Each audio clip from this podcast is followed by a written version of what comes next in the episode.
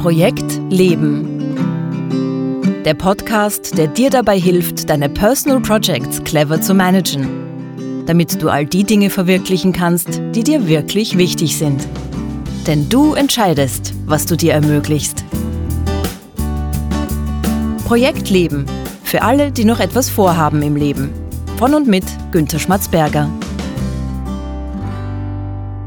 Hallo und herzlich willkommen bei Projekt Leben, dem Podcast rund um unsere Personal Projects, also die Dinge, die uns wirklich wichtig sind in unserem Leben. Mein Name ist Günter Schmatzberger und ich freue mich, dass du auch dieses Mal wieder dabei bist. Worum geht es in der heutigen Folge? Letzte Woche habe ich ja angekündigt, dass wir diese Woche eine Book Club Folge aufstrahlen werden mit meinem Co-Host Martin Schmidt. Aber leider, leider, wie das Leben so spielt, Martin ist krank geworden und deshalb wird der Book Club dann erst in zwei Wochen ausgestrahlt. Heute habe ich dafür etwas ganz Besonderes, nämlich ein Interview. Ein Interview mit Dr. Imre Marton Remini. Und Imre ist ein Psychotherapeut in Wien arbeitet aber auch schon viele Jahre in Unternehmen, mit Unternehmen zusammen in der Führungskräfteentwicklung. Er hat insgesamt einen sehr interessanten Lebenslauf, den wir im Interview auch kurz ansprechen. Und ich kenne ihn als sehr inspirierenden Gesprächspartner. Und ich habe mir Folgendes gedacht. Der Begriff Selbstmanagement, der setzt sich ja zusammen aus Management, das heißt ein Begriff aus der Wirtschaft und selbst worüber ja die Psychologen und Psychotherapeuten sicher einiges zu sagen haben werden. Imre kennt aus seiner Arbeit beide Seiten, das heißt die Seite der Wirtschaft genauso wie die Seite der Seele. Und ich habe ihn deshalb in seiner Praxis in Wien besucht und mit ihm über das Thema Selbstmanagement aus seiner Sicht gesprochen. Und wie erwartet hat Imre da einige sehr inspirierende Gedanken aus seiner persönlichen Geschichte und seinem beruflichen Hintergrund zu diesem Thema gehabt. Bevor es jetzt aber mit dem Interview losgeht, noch ein kurzer Hinweis.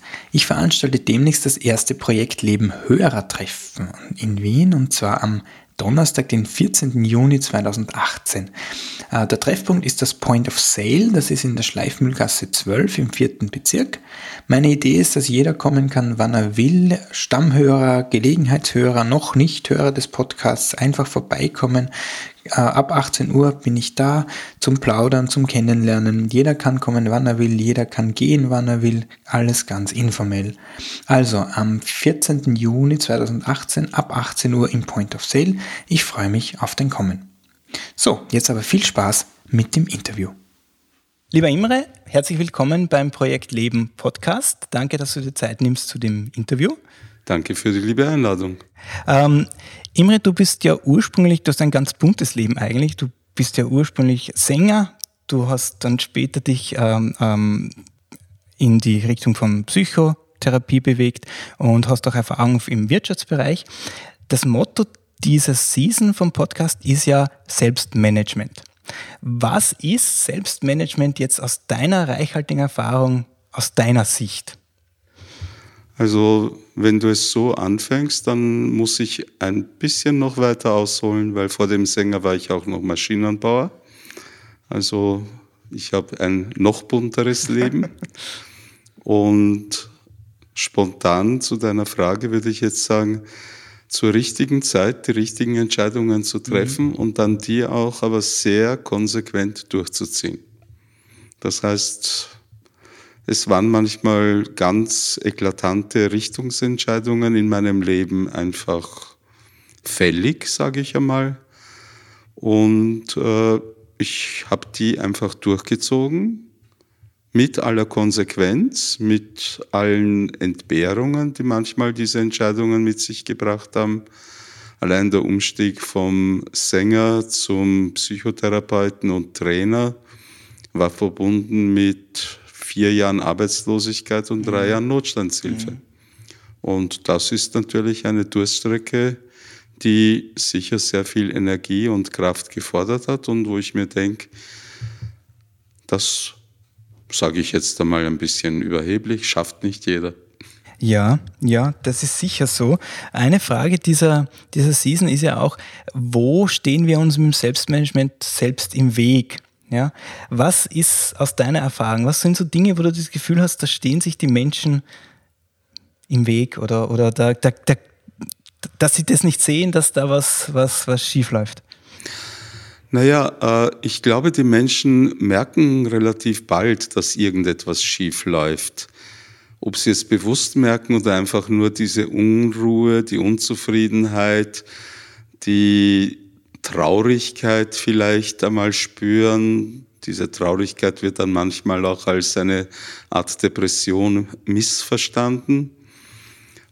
Auf jeden Fall, ich glaube, zuerst findet es im Spüren statt und dann ist erst im bewussten Erkennen und Wissen. Und dort, wo sich die Menschen dann im Wege stehen, ist, dass sie erstens Glaubenssätze in sich haben, die ihnen sagen, das schaffe ich nie. Also ein mangelndes Selbstvertrauen, mhm. mangelnder Mut mhm. zur Entscheidung und dann zur Konsequenz manchmal auch mangelnder Realismus in äh, der Planung der mhm. Erwartungen, mhm. also die Sehnsucht nach irgendwelchen tollen Dingen, die einfach nicht realistisch mhm. sind und deshalb auch äh, sich selber im Weg stehen. Also Realismus in der Machbarkeit von manchen Dingen. Richtig, mhm. ja. Dann oft sind es Rücksichtnahmen und ich behaupte mal zum Teil falsche Rücksichtnahmen. Mhm auf andere, die auf einen selber aber oft nicht Rücksicht nehmen, aber diese Rücksicht einfordern. Das kannst du uns doch nicht antun. Mhm. Oder was werden die, die oder die dazu sagen, wenn ich jetzt einfach das, was ich jetzt 20 oder 10 Jahre oder mhm. äh, wie lang auch immer mit sehr viel Engagement oder scheinbarem Engagement betrieben habe, auf einmal einfach mhm. sausen lasse. Wenn ich den nächsten Karriereschritt, der mir angeboten ist, ausschlage und stattdessen komplett vielleicht sogar aus dem Hamsterrad, das manche ja. für eine Karriereleiter äh, missverstehen, aussteige. Also diese Rücksichtnahmen auf andere mehr als auf sich selbst sind oft auch ein Hindernis. Dann oft mangelndes Selbstvertrauen. Mhm. Eine bei manchen Menschen erlernte Hilflosigkeit. Das heißt, dass Menschen so lange eingetrichtert worden ist, das schaffst du nicht, das kannst du nicht, mhm. dass sie es irgendwann sogar selber glauben. Ja. Und sozusagen der Mut, im Endeffekt sich von all dem, was einen festhält, zu befreien und einfach den Sprung vielleicht oft auf ins nicht einmal kalte, aber doch lauwarme Wasser ja. zu wagen. Ja ganz spannend, wenn man das jetzt zu Ende denkt, wird das ja, oder heißt, heißt das ja in der Konsequenz, dass ich ja zuerst mal wissen muss, was ich will. Weil äh, wenn wir von falschen Rücksichtnahmen sprechen und sagen, wir müssen auf uns selbst Rücksicht nehmen, dann bedeutet das ja, dass ich zuerst mal wissen will, was es denn eigentlich ist, auf das ich da selbst Rücksicht nehmen sollte. Also es gibt eine sehr schöne Formel für Veränderung und solche Schritte sind ja immer Veränderungsschritte im Leben. Und das ist das Produkt, also Multiplikation von Unzufriedenheit mit der bestehenden Situation, mal der Sehnsucht nach einer konkreten, erwünschten zukünftigen mhm. Situation, multipliziert noch mit Handlungsbereitschaft und Handlungsfähigkeit. Okay.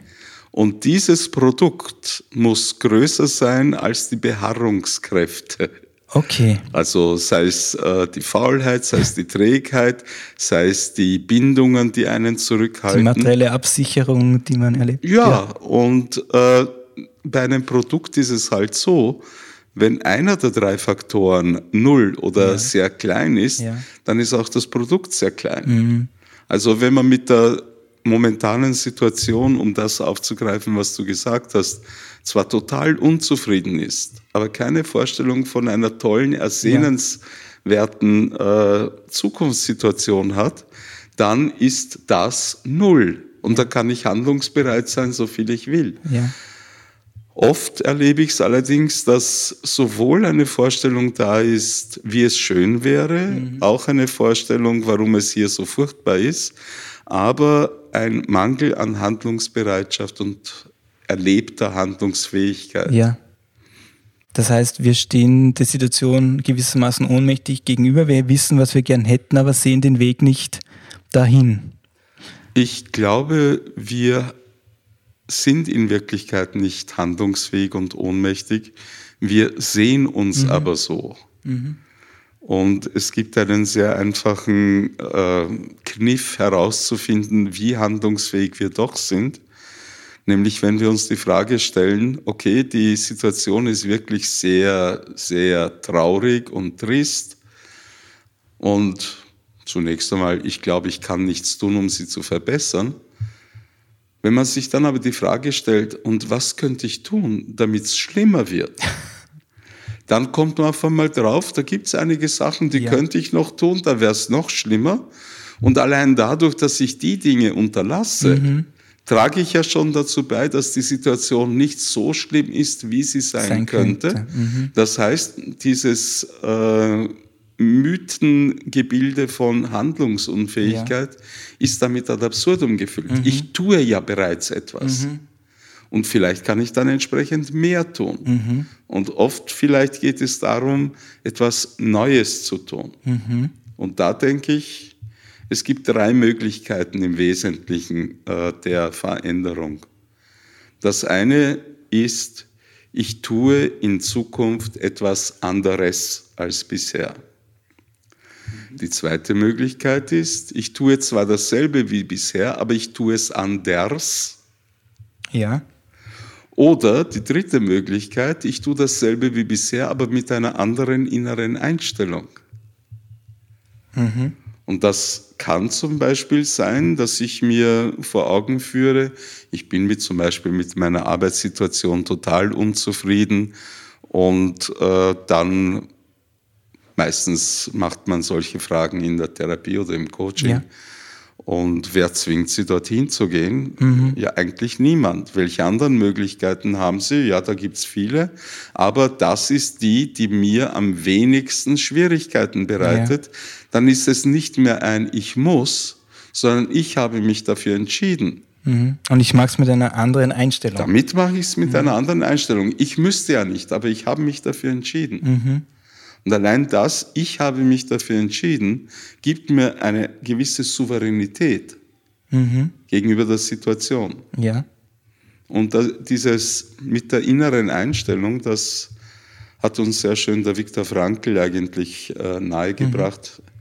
Er hat ja das KZ überlebt und er sagt, selbst in einer Situation, wo man auf das, was mit einem geschieht, wirklich überhaupt keinen Einfluss ja. hat, weil der SS-Mann kann jederzeit Lust kriegen, dich zu erschießen. Einfach so. Ja. Also du hast überhaupt keine Kontrolle. Hast du noch die Kontrolle darüber, mit welcher inneren Haltung gehst du durch diese Situation mhm. durch? Und diese innere Haltung ist die eigentliche Stärke, mhm. die eigentliche Sicherheit. Und ich erlebe halt sehr oft auch, dass Menschen glauben, Sicherheit kommt von draußen. Mhm tut sie nicht. Sie kommt von innen, indem ich zu mir selber stehe, zu meinen Entscheidungen stehe ja. und sage, okay, es ist nicht alles wunderbar, aber ich habe mich dafür entschieden. Mhm. Und ich habe von meiner Frau, die ist Juristin, einen wunderschönen Begriff gelernt, juristischer Begriff, ja. der heißt Einlassungsfahrlässigkeit. Das muss man sich so richtig einmal am Trommelfell zergehen lassen. Einlassungsfahrlässigkeit. Einlassungsfahrlässigkeit. Das heißt, indem ich mich für etwas entscheide, nehme ich in Kauf, dass es gewisse Nebenwirkungen hat. Also wenn ich mir ein Auto kaufe, dann denke ich nur daran, in der Gegend herumbrausen, ja. Ausflüge machen, wunderbar, schnell ja. von einem Ort zum anderen. Ich kaufe aber mit ein, dass das Auto regelmäßig zum Service muss, dass ich vielleicht irgendwann eine Panne habe, dass ich regelmäßig tanken muss, dass ich äh, vielleicht einmal einen Unfall habe und dass ich regelmäßig im Stau stehen ja. werde. Das ist mitgekauft, aber wir blenden das aus. Mhm. Und das ist die Einlassungsfahrlässigkeit. Ja, ja, ein sehr schönes Bild, ja. ja. Ähm, wir haben jetzt darüber gesprochen, dass eine neue Einstellung zu derselben Situation schon sehr viel ändern kann. Richtig. Ähm, ich würde gerne auf die anderen zwei Punkte vielleicht noch kommen. Okay. Ähm, wenn wir jetzt sagen, okay, meine Situation ist so furchtbar, ich muss was ändern. Ja. Wo fange ich denn an? Ja, das äh, hängt von der Person ab und äh, das ist auch eine Frage der Persönlichkeit und des Charakters. Ich denke, das Sinnvollste ist erst einmal, sich zu überlegen, was stört mich denn wirklich an dieser mhm. jetzigen Situation. Dann mir die große Frage zu stellen, was von dem, was mich stört, könnte ich ändern und was ist einfach naturgegeben ja. oder einfach ein Fixpunkt. Mhm. Hier in unserem Raum, wo wir sitzen, kann man die Möbel verschieben, die sind beweglich, aber die Wände sind fix. Ja. Geht es also bei dem, was mich stört, um irgendwas Mobiliarartiges mhm. oder geht es wirklich um Rahmenbedingungen? Und dann gilt die uralte Formel, love it, change it or leave it. Mhm. Und aber der erste Schritt, glaube ich, ist auf jeden Fall eine möglichst ehrliche Analyse mhm. der Situation. Nämlich, äh, was stört mich so an der Situation, mhm. in der ich jetzt bin, aber auch, was hält mich hier? Mhm. Es hat ja offenbar auch irgendeinen Nutzen ja. für mich, irgendeinen vielleicht gar nicht so bewussten Gewinn. Ja. Und ich bleibe irgendwo hocken, weil ich zum Beispiel glaube, da habe ich Sicherheit. Oder weil ich glaube, da kenne ich mich aus. Mhm. Und manchmal ist die Angst vor dem bekannten Leid viel kleiner als die Angst vor dem unbekannten Glück. Ja. ja, wieder ein Punkt, wo wir uns vielleicht selbst im Weg stehen. Ja, auf jeden Fall. Ja. ja. Ähm, ich zitiere aus einem Artikel, den du geschrieben hast, Karrierebrüche, da ist der schöne Satz drinnen, dass eine Krise die Chance ist, das zu werden, wie wir schon immer werden oder sein wollten. Ja, Richtig, passt ja. Gut dazu. Wie wissen wir denn, wer wir werden und sein wollen? Was gibt uns denn da Hinweise hm. auf das, was wir werden und sein wollen? Ich glaube, es gibt ein Alter, wo wir das ziemlich genau wissen und das ist die Kindheit. Mhm. Wir haben als Kinder einfach Fantasien. Okay, nicht jeder will Lokomotivführer werden ja. heutzutage, aber früher war das ein großer Traumberuf. Ähm, ich kenne junge Leute, die schon mit acht, neun Jahren schon sagen, ich möchte mal Blogger werden ja. oder ich möchte mal YouTube-Artist ja. werden oder äh, Polizist, Schauspieler, ja. was auch immer. Darf man das glauben oder sind das jetzt sozusagen das, das was das Kind kennt? Na, ich glaube, ähm, die Kinder entwickeln Sachen, die nicht nur damit zusammenhängen, was sie kennen, ja. sondern sie sind in Kontakt überhaupt heutzutage mit irrsinnig viel aus der Umwelt und beobachten. Mhm. Und sehen einfach, was scheint ein glückverheißendes äh, um Umfeld, eine vielleicht glücklich machende Betätigung ja. zu sein und äh, sie experimentieren dann und probieren das aus. Das heißt nicht, dass das das im Endgültigen ist. Also wir mhm. haben jetzt demnächst unseren äh, Matura-Jahrestag und von den 18 Leuten, die wir waren, ist genau einer das geworden, was er mit 18 ja. gesagt hat. Ja. Alle 17 anderen haben was anderes gelernt, komplett anders und haben was anderes studiert. Also so einfach mit den Kindheitsträumen ist es nicht. Und trotzdem ist der Weg die große Chance, sich in so einer Umbruchssituation, wie es eine Krise eben ist, zu fragen, angenommen, ich könnte mein Leben neu auf der grünen Wiese mhm. beginnen, was würde ich denn wirklich, wirklich gerne tun? Mhm. Es gibt so einen Philosophen, den Fritjof Bergmann, der sagt, man muss Arbeit neu erfinden, neu definieren. Mhm. Das heißt, die Firma zahlt dich für 40 Stunden, ein Drittel davon arbeitest du für die Firma. Mhm. Und das machst du Sachen, die dir vielleicht gar keinen Spaß ja. machen, aber das gehört dazu. Ein Drittel der Zeit machst du Gemeinwesenarbeit. Ja.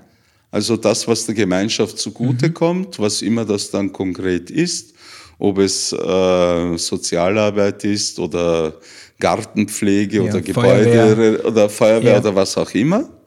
Und ein Drittel der Zeit sollst du machen dürfen, was du wirklich, wirklich, wirklich willst. Also ein Core-Project eigentlich, so wie es ja, ist genau, von der richtig, Idee her. Genau, ja. Das heißt, ich bekomme bezahlt dafür, dass ich einerseits Arbeit mache, die für das Unternehmen wertvoll ist, Richtig. mir vielleicht persönlich nicht so viel Spaß macht, dann etwas, was sicher dem, dem der Gemeinschaft zugutekommt mhm. und etwas, was mir persönlich zugutekommt, in gleichen Teilen. In gleichen Teilen ist die Vorstellung von Fritjof ja. Bergmann. Es gibt so ähnliche Ansätze. Ich habe einen Bekannten, der arbeitet äh, in Seattle bei Google. Mhm. Die haben so eigene Inseln, wo sie, ich weiß nicht wie viel ihrer Zeit verbringen dürfen, einfach ins Blaue hinein Projekte entwickeln, egal ob was daraus wird oder nicht. Und oft wird aber auch etwas ja. daraus, weil es ihnen Spaß macht. Also dieser Freiraum für Kreativität, dieser, das, was äh, für Kinder die Sandkiste ist ja. oder der Lego-Baukasten, äh, das auch im Erwachsenenleben noch wieder zu haben, das ist natürlich etwas sehr Erstrebenswertes. Mhm. Andererseits muss ich ehrlich sagen, habe ich noch niemanden gefunden, der in seinem Arbeitsvertrag den Paragraphen gefunden hätte, in dem sich die Firma verpflichtet, ihn glücklich zu machen. Ja. Also es gibt auch so eine äh, ja, humoristische Definition von Gehalt. Gehalt ist das, was du bekommst, wenn du etwas tust, was du nicht tätest, gäbe es nicht das Gehalt. Äh, ganz spannendes Thema, weil ich das Gefühl habe, dass jetzt, dass das in den jüngeren Generationen ein Problem ist. Weil das, das Gehalt, also nur Arbeit zu tun, des Gehaltes wegen, auch etwas, das ich nicht mache, das für mich keinen Sinn hat, ist nicht mehr genug Motivation, die Arbeit zu beginnen. Das heißt, der Sinn in der Arbeit spielt eine größere Rolle als, als zuvor und das, ähm, ich habe das unlängst gehört von, von einem Recruiter, der gesagt hat, er ist zum ersten Mal gefragt worden, nicht das Gehalt, sondern wozu ist denn das gut, was Richtig. sie machen, von einem jungen Menschen Anfang 20. Das genau. heißt, das, die Definition von Gehalt ist jetzt sozusagen ein Auslaufmodell eigentlich, wenn es darum geht, Menschen zu motivieren. Also das Gehalt motiviert sowieso nicht, sondern das Gehalt ist sozusagen eine äh, Notwendigkeit, ein sogenannter Hygienefaktor. Das heißt, wir unterscheiden zwischen Motivatoren und Hygienefaktoren. Ja. Ein Motivator kann zufrieden machen oder nicht zufrieden. Ein Hygienefaktor macht nicht unzufrieden oder unzufrieden. Mhm. Aber zufrieden machen kann ein Hygienefaktor nie. Ja. Gehalt ist ein Hygienefaktor. Andererseits, wenn wir jetzt eine kleine Rechnung aufstellen, äh, der Tag hat 24 Stunden, die Woche sieben Tage, sind 168 Stunden. Wenn du einen Job hast, einen regulären, dann arbeitest du davon 40 Stunden. Ja. Das heißt, in diesen 40 Stunden solltest du genug verdienen, um die restlichen 128 das tun ja. zu können, was du gerne tun möchtest. Also es ist nicht unbedingt die Aufgabe des Unternehmens, des Arbeitgebers, mhm. dir diesen Sinn im Leben zu bieten. Mhm. Im Gegenteil, ich halte es für gefährlich, weil das oft der Weg ins Burnout ist. Mhm. Wenn man sich allzu sehr mit seiner Aufgabe identifiziert, dann hört man nicht nach 40 Stunden auf, mhm. manchmal auch nicht nach 60, ja. manche auch nicht nach 80 und irgendwann ist die Batterie leer. Mhm. Während wenn ich akzeptiere, ich tue jetzt etwas, das mache ich gut, weil ich meine Sache immer gut mhm. machen will, aber es hängt nicht mein Herz ja. daran. Nur meine, wenn wir so wollen, Ehre. Ja. Also mein Commitment, das ja, gut machen zu wollen. Ja, mein Commitment, das gut ja. machen zu wollen, aber ich glaube, niemand würde sagen, es ist sein, äh, seine Lebensvision, dass sein Unternehmen jedes Jahr zwei Prozent mehr Umsatz macht. Ja. Äh, nicht einmal für den Unternehmer selbst. Vielleicht, ja, oder hoffentlich, ja. Ja. Und äh, deshalb braucht es, glaube ich, diese gesunde Abwägung zwischen Nähe und Distanz. Mhm. Also ich glaube nicht, dass es gesund ist, dieses hundertprozentige Commitment mhm. am Arbeitsplatz zu haben, aber so 70 Prozent ja, ja. Ich möchte das, was ich mache, gut machen. Und ich habe viel Beratung gemacht in Unternehmen, vor allem in Deutschland, so ehemals staatliche Unternehmen, ja. die dann privatisiert worden sind. und wo natürlich Change-Prozesse am laufenden Band stattgefunden haben. Und es gibt eine ganz klare Unterteilung in Veränderungsgewinner und Veränderungsverlierer. Mhm. Und ich habe beide Gruppierungen kennengelernt, ohne dass draufgestanden wäre, welche Gruppe welche ist. Aber man erkennt sie ja. sofort. Die Verlierer sind die, die motzen und die jammern und wieso und das war doch ein Blödsinn, warum haben die das verändert und wir haben doch alles so gut gehabt und es war ja. doch alles besser und außerdem, wieso ist der befördert worden und nicht ich, ich ja. könnte das viel besser machen und so. Das waren die Verlierer. Die Gewinner waren die, die gesagt haben, okay, jetzt bin ich auf diese Position gestellt, jetzt mache ich hier mein Bestes aus. Ja. Mhm und äh, nicht lange überlegen, wieso bin ich da, warum bin mhm. ich da, wie bin ich hergekommen, ist wurscht. Ich bin jetzt da, jetzt mache ich das, das ist meine Aufgabe mhm. und die mache ich möglichst gut. Ja.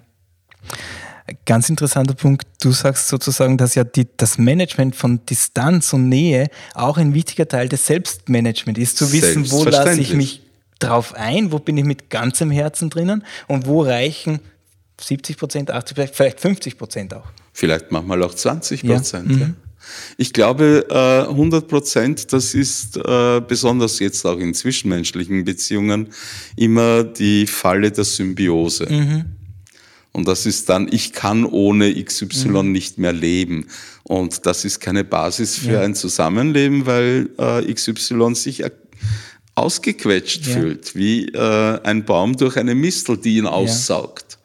Also das heißt, wir brauchen immer Distanz, auch zu unseren Core-Projects, die uns sehr wichtig sind, brauchen wir trotzdem sozusagen die Distanz zu sagen, das bin nicht ich, diese Beziehung, das bin nicht ich, diese Arbeit, sondern da, da ist noch was dazwischen. Das, ja, das ist ein Teil von mir. Mhm. Und äh, so Identität in dem Sinn ist nicht in diesen Core-Projects allein zu finden, sondern ich würde sagen, Identität ist die Summe aller meiner aktuellen und potenziellen Core-Projects. Mhm. Also auch die ich vielleicht noch ich nicht muss auch noch für andere offen ja. sein. Schau, ich meine, ähm, es gibt äh, gewisse Projekte, die sucht man sich aus. Ja. Aber gewisse kommen einfach auf dich zu. Mein Sohn hat mich nicht gefragt, ob ich Lust ja. hätte, Großvater zu werden. Ja. Hat es mir mitgeteilt. Und das ist jetzt ein Core-Projekt bei mir. Nicht? Also ich bin mit sehr viel Hingabe Großvater, mhm. aber nicht dauernd, nicht ständig. Und auch hier mit Maß und Ziel. Meine Enkelinnen bekommen sehr viel von mir, aber nicht alles. Mhm. Da mhm. gibt es auch gewisse Grenzen, auch weil Grenzen wichtig sind, um sich selber zu spüren. Mhm. Sonst verliert man sich. Ja. Ja, ganz spannend. Vielleicht zum Abschluss noch eine, eine Frage. Selbstman also Menschen, die sehr stark auf Selbstmanagement Wert legen, die wirken oft ein bisschen verkrampft. Ja, so die ja. wollen Kontrolle äh, behalten und, und schauen, dass alles so in den geordneten Bahnen läuft.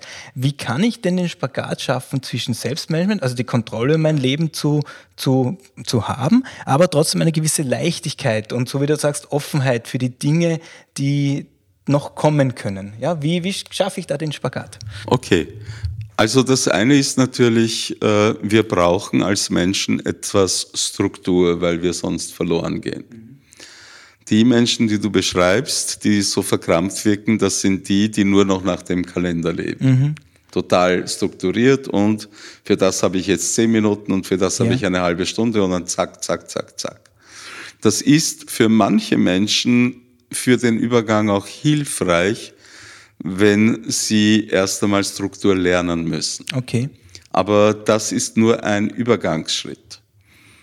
Das moderne Zeitmanagement arbeitet nicht mehr mit der Uhr und dem Kalender, mhm. sondern mit dem Kompass und dem Kalender. Mhm. Und das heißt, ich schaue nicht mehr in den Kalender, es kommt etwas, habe ich Zeit dafür, ja, da und da wird eingetragen, super, der Kalender ist ja. bummvoll. Äh, beim Kompass ist die Frage nicht, habe ich Zeit, sondern führt mich das in die Richtung, in die ich mhm. mich entwickeln will? Passt das in meine Richtung mhm. oder passt es nicht? Mhm. Und dann in weiterer Folge wird im Kalender, und ich habe einen Kalender, der geht drei Jahre im Voraus, ja. äh, bereits Zeiten geblockt für mich selbst. Die stehen einfach nicht für andere zur ja. Verfügung, sondern das sind meine eigenen Zeiten, wo ich zur Besinnung komme, wo ich in meine Mitte zurückkomme, wo ich mich mal von einem 14-stündigen Arbeitstag und mhm. auch das habe ich manchmal erhole. Ja. Und äh, eben die Dinge tue, die mir wirklich, wirklich wichtig sind, sozusagen ähm, Priority A Core Projects. Ja, ja. Das heißt, die Leichtigkeit kommt dadurch, dass ich weiß, dass ich meinen Kalender nicht vollfülle, sondern schaue, was sind die Dinge, die wichtig sind, dafür dann Bewusstsein nehme und auch Bewusstsein nicht nehme, wenn ich sie für mich brauche. Richtig. Und auch bewusst zu sagen, für das habe ich einfach keine Zeit. Und gleichzeitig äh, im Kopf zu haben, was ist denn meine Richtung? Mhm. Und dann kann ich jederzeit für mich überprüfen, bin ich noch auf dem richtigen Weg oder bin ich schon weit abgewichen, na, dann gehe ich wieder zurück. Aber die Richtung zu haben auf das Ziel. Es gibt diesen alten Spruch, der sagt, der Weg ist das Ziel. Ich behaupte, das stimmt, aber ich brauche ein Ziel, um zu wissen, welcher Weg mhm. der richtige Weg ist. Mhm. Also das ist so wie das Henne-Ei-Thema, ja. nicht? Äh, was war zuerst? Wir brauchen beides. Ja. Also der Weg ist das Ziel, wenn ich das Ziel kenne. Richtig, genau das ist es. Vielen Dank, lieber Imre, ja, für das gerne. Interview. Und das war es auch schon wieder für heute vom Projekt Leben. Wenn du jetzt ein oder zwei Inspirationen aus dem Interview mit Imre bekommen hast, wie du deine Personal Projects und dein Selbstmanagement noch besser in den Griff bekommen kannst, dann hat sich dieser Podcast auch schon wieder gelohnt.